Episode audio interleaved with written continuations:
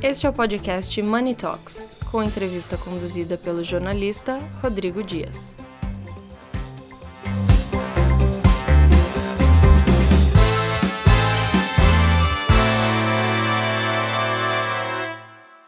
E na sétima galeria de notáveis de Money Report, eu converso agora com Daniel Randon, das empresas Randon.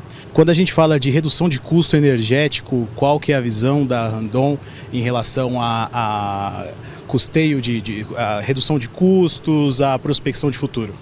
É, nós olhamos sempre como oportunidades. Nós estamos muito focados com uma visão de ser soluções para o transporte e nessas soluções a empresa tem trabalhado sempre com o impacto de buscar uma, um net zero, né? toda a parte de efluentes ou poluição, tanto que nossa ambição ESG para 2030 nós queremos reduzir 40% das emissões de gás de efeito estufa.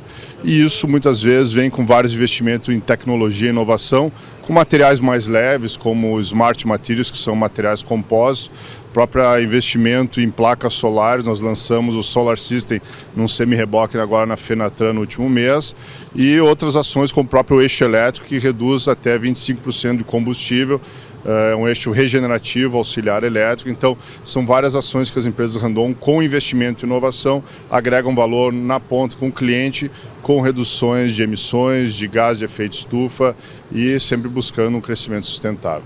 E após um ano, um ano próspero, 2022, o que esperar desse 2023? É, olhando como Brasil eh, eh, e cenário macro, nós vemos que o Brasil está num momento muito forte, primeiro pelo parte do agronegócio, segundo pelas dificuldades de guerra, tanto na Europa ou questões políticas de China com os Estados Unidos.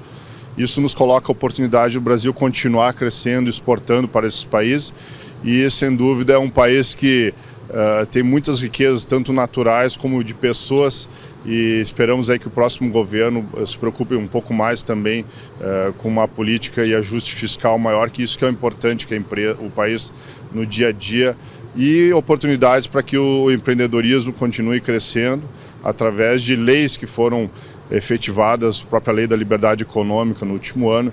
Então, cada vez mais os empreendedores aí têm que ser incentivados e aproveitar a questão da transformação digital. Né? O Brasil, acho que temos mostrado vários ecossistemas de inovação, tanto em São Paulo, no Rio Grande do Sul. Então, o Brasil está de parabéns nessa linha e essa transformação digital que pode colocar o Brasil na vitrine como um país inovador no mundo também. Daniel, obrigado e parabéns. Muito obrigado a todos, parabéns ao Money Report por essa premiação. Obrigado.